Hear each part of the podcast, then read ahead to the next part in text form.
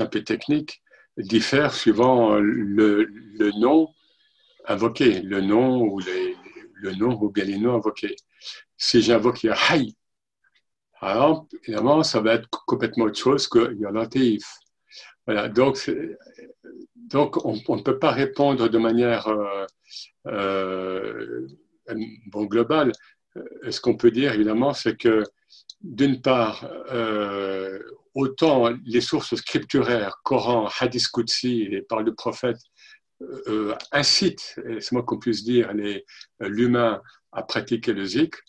Après, et c'est là où, intervient toute la tradition soufie, pour ne pas faire n'importe quoi, pour, euh, euh, pour être protégé aussi, et pour avancer dans le zikr, c'est bien d'avoir bah, des conseils autorisés. Et notamment, évidemment, pour le, pour l'invocation du nom Allah, hein, qui, a, plusieurs noms, mais donc le nom Allah, euh, même dans, certains milieux soufis, tout le monde ne peut pas, enfin, confrérique, disons, tout le monde ne peut pas l'invoquer. Voilà, des formules de prière telles que après chaque prière, Subhanallah, Alhamdulillah, Akbar. Bon, ça, bien sûr, tout le monde peut le faire. Euh, après, après cela, il y a des, euh, il y a des formules de zikr qui ont été expérimentés dans cette grande tradition séculaire donc des maîtres soufis et des tariqas, enfin dans les tariqas ou, hors des tariqas d'ailleurs, et, et, qui ont, ils nous ont transmis cette, expérience. Pourquoi on invoque Yalatif tant de fois et pourquoi souvent avant d'invoquer un nom divin, par exemple, ou une formule, il y a un miftah, il y a une clé il y a une clé qui, est constituée de telle ou telle sourate ou bien de tel passage, tel ou tel. Euh, et là, de fait, euh, euh, c'est plus que conseillé d'avoir un cher ou bien un conseiller spirituel.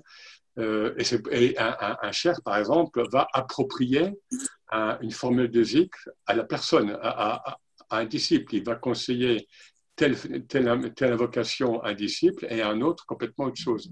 Et ça peut être aussi complètement modulable suivant le temps. À un disciple, il, va donner telle invocation et six mois après, il va donner complètement autre chose.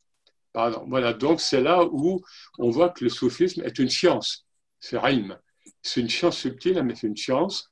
Et toute cette tradition euh, donc initiatique, hein, donc depuis le prophète, a, cette vertu précisément d'une part, lorsqu'on est rattaché, hein, il faut le dire, de, de, protéger le cheminant et de l'aider à, à, avancer.